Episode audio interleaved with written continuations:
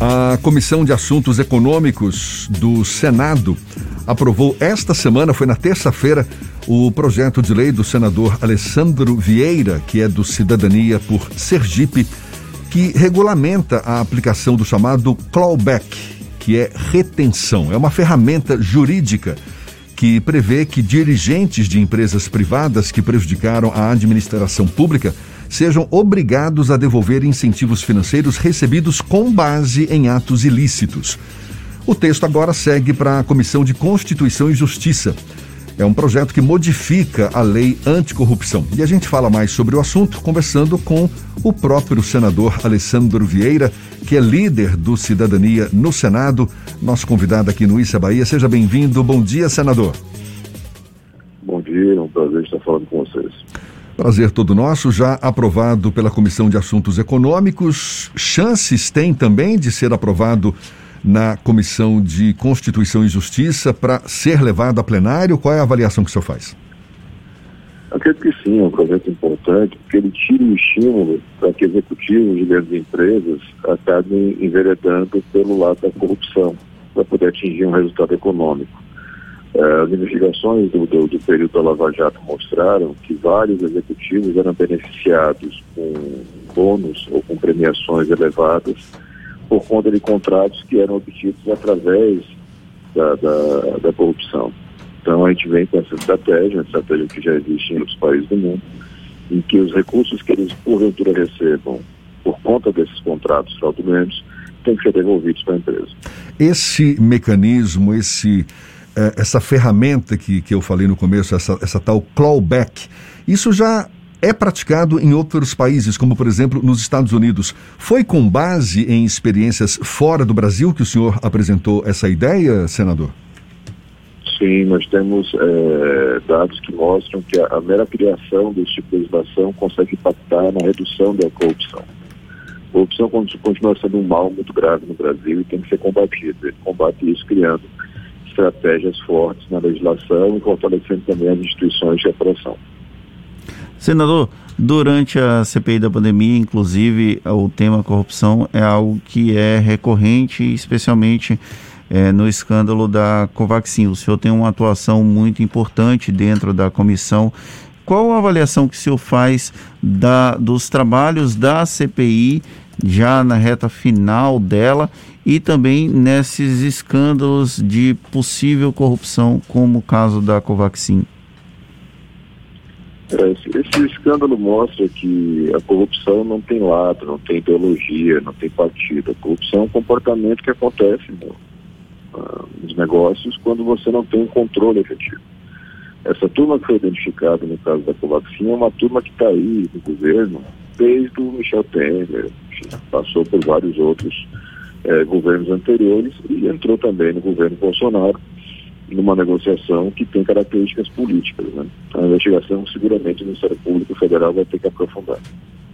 O senhor acredita que o resultado final da comissão, o relatório que vai ser apresentado pelo senador Renan Calheiros, vai dar indicativos para que a, o Ministério Público Federal e a Procuradoria-Geral da República dê mais passos nessas investigações para que haja o indiciamento formal dos acusados? Sem dúvida. Em alguns pontos você já pode avançar no indiciamento, como é o caso do, do, Roberto Dias, que era diretor de logística do Ministério da Saúde, mas, e que recebeu vantagens financeiras de uma das empresas contratadas, a VTC Log. É, outros fatos vão exigir maiores apurações, e aí, naturalmente, a CPI aponta e o Ministério Público vai dar andamento. Os governistas alegam que a CPI da pandemia tem sido utilizada como instrumento meramente político para atacar o governo do presidente Jair Bolsonaro. Nós sabemos que uma comissão parlamentar de inquérito também tem esse viés político, talvez a sua principal essência. Mas o senhor acredita que a CPI da pandemia ela avançou para além das questões políticas? Qual a avaliação que o senhor faz? Os fatos comprovados são muito graves. Né? Nós comprovamos que o governo demorou deliberadamente na compra de vacinas, que o governo não esclareceu a população sobre como se proteger. Isso está provado. Né? Surgiram indícios graves de corrupção. É, toda CPI, uma comissão parlamentar, ela tem um componente político, isso é natural. Mas isso não reduz nem tira a importância do, dos fatos que foram identificados, que, repito, são fatos com uma gravidade enorme. O senador Renan Calheiros já antecipou aos demais membros da comissão alguns detalhes do relatório formal, o relatório que deve ser apresentado no dia 19? Ele deve fazer isso na próxima semana, essa conversa antecipada com os membros, para que possa ter a leitura no dia 19. Então, a gente deve ter essa conversa ainda mais adiante. A gente está conversando aqui com o senador Alessandro Vieira, que é líder do Cidadania no Senado. Senador, a Executiva Nacional do Cidadania escolheu seu nome como pré-candidato à presidência da República. Caso se concretize, caso se formalize o seu nome como candidato a, ao Palácio do Planalto no ano que vem, quais devem ser suas bandeiras? Enfim. Nós temos três pilares básicos para uma retomada do Brasil. Né? Brasil, por conta da pandemia e por conta da má gestão do governo Bolsonaro, teve um atraso, um retrocesso muito grande em várias áreas a gente divide em três pilares básicos. Né? Um pilar que é básico, to total, transversal, tem que estar em todas as áreas, que é um pilar de integridade, ou seja, reforçar o combate à corrupção, reforçar a prevenção do desperdício da corrupção, isso é muito importante. Uma agenda econômica de reconstrução que começa pela retomada do orçamento público, o orçamento hoje do Brasil foi sequestrado pelo Centrão, o Brasil não tem mais capacidade de fazer escolhas, isso tudo foi terceirizado aqui para setores do Congresso. E, por fim, uma agenda de retomada social. Né? A gente tem um problema imediato, urgente, e nós, nordestinos, sabemos melhor que ninguém. A miséria cresceu assustadoramente, as pessoas estão passando fome. Isso tem que ser atendido de imediato com um programa de transferência de renda que reforce o que hoje existe, que é o Família mas com uma rampa de saída focada na educação. Né? Também na educação, os nossos indicadores apontam um retrocesso de 20 anos, quer dizer, os resultados que nós temos hoje na educação são parecidos com os resultados que nós tínhamos há 20 anos atrás. A gente tem que recuperar esse tempo. E isso se dá através de uma reformulação da forma de atuação da educação pública, investimento e, particularmente, uma busca ativa para trazer de volta para a escola aqueles que saíram durante a pandemia. São os eixos de condução que a gente está desenvolvendo com especialistas e caminhando agora, começando a caminhada pelo Brasil para poder discutir e aprofundar esses temas. O senhor ganhou projeção agora por conta da sua atuação na CPI da Covid no Senado. O senhor acredita que isso tenha contribuído para que a executiva nacional do partido decidisse pela escolha do seu nome? E era, de certa forma, o que o senhor imaginava também, na medida em que esperava-se já mesmo uma projeção maior entre todos os integrantes da CPI com a realização da CPI? É natural que a maior visibilidade é, é que nós temos por conta da CPI, por conta do interesse popular, ajude nessa questão de popularidade, de maior acesso das pessoas ao nosso perfil, ao nosso trabalho. É uma construção que não pode ficar baseada apenas nisso. Né? O Brasil precisa dar um passo adiante e encontrar e passar a confiar em projetos efetivos para o nosso futuro. Não dá para ficar discutindo só o passado, nem ficar só na base dos ataques entre os candidatos. A gente tem que dar um passo adiante.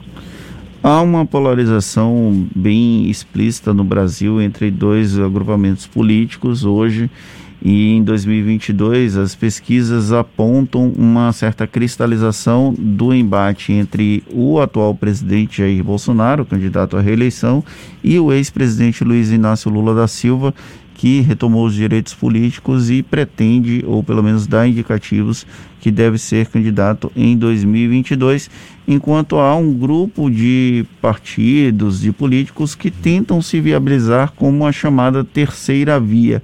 O senhor tem participado de debates com outros candidatos para tentar viabilizar uma candidatura alternativa a essa polarização entre o lulopetismo e o bolsonarismo? Sim, tem conversado bastante, tanto presidentes de partidos como pessoas que estão se colocando hoje como pré-candidatos. E existe um compromisso, pelo menos da maioria dessas pessoas, de que você vá mais adiante reunir essas candidaturas em torno do nome que seja mais competitivo. Uh, acho que a etapa agora é de apresentação, para que as pessoas conheçam as possibilidades, mas é, logo adiante nós precisamos é, concentrar nosso esforço para tentar um resultado mais positivo para romper essa polarização que prejudica o Brasil, paralisa e prejudica o Brasil. O senhor, é, ele emerge como um nome com um perfil mais próximo do que se convencionou chamar de lavajatismo no Brasil. É, a partir desse, dessa premissa, é possível identificar em Alessandro Vieira uma figura que vai defender o legado da Lava Jato ao tempo em que consegue fazer ter uma leitura crítica do que a Lava Jato acabou provocando no país? Sem dúvida, como qualquer atividade humana, a Lava Jato pode e deve ser aprimorada. Mas você não pode concordar com a tentativa de fingir que nada existe, que nada aconteceu, é, que nós não enxergamos aquelas malas de dinheiro, as confissões, os bilhões de reais roubados e recuperados. Então, nesse sentido, é um orgulho quando existe uma referência desse tipo e acho que é um trabalho importante que deve ser é, reforçado no Brasil mas não é a única pauta. Você não pode se concentrar apenas nisso. O Brasil precisa de soluções e isso passa por dialogar com a sociedade, criar um clima de união e efetivamente projetar o Brasil para aquilo que nós merecemos. Uma das pautas que o senhor citou em mais de um momento é o combate à corrupção, mas o Congresso Nacional deu sinais recentes de que é de alguma forma que coaduna com ações de improbidade administrativa ao fazer alterações nessa legislação. É, qual a opinião do senhor, qual a avaliação do senhor quando o Congresso Nacional faz esse tipo de movimentação? Infelizmente, nós estamos aqui no Brasil repetindo o que aconteceu na Itália. A Itália teve uma grande operação de combate ao crime, combate à corrupção, que é, é, foi a Operação Mãos Limpas. Mas depois da Operação Mãos Limpas você teve uma reação do sistema. Né? Foi eleito um populista lá, o Silvio, Berlusconi, aqui o Jair Bolsonaro, e setores do judiciário, do Congresso, do empresariado se juntaram para aprovar uma série de leis que facilitam a vida do bandido, que prejudicam, ameaçam, perseguem aqueles que têm coragem de investigar os poderosos. Então, infelizmente, repetindo esse roteiro, a gente vem fazendo um esforço grande para tentar reduzir esse dano, evitar isso, mas é, é, é uma força muito grande que o sistema tem. Senador, para a gente encerrar, em nível de Bahia, o senhor, pelo que vem acompanhando de articulação política aqui no Estado, com vistas às eleições do ano que vem, qual deve ser a participação do Cidadania nessa disputa pelo Palácio de Ondina aqui no Estado em 2022? cidadania vai estar sempre do lado daqueles que defendem a renovação de práticas, né? uma construção que respeita cada cenário local e que vai ser feita com muita calma, ouvindo militantes, ouvindo os nossos parlamentares e mantendo um diálogo com a sociedade. Né? Eu acho que nós temos boas expectativas, mas que só vão ser concretizadas mais adiante. Senador Alessandro Vieira, líder do Cidadania no Senado, muito obrigado pela sua disponibilidade, pela atenção dada aos nossos ouvintes. Bom dia e até uma próxima. Um abraço para todos, saúde, boa final de semana. Agora, 20 minutos para as 9 na tarde, FM.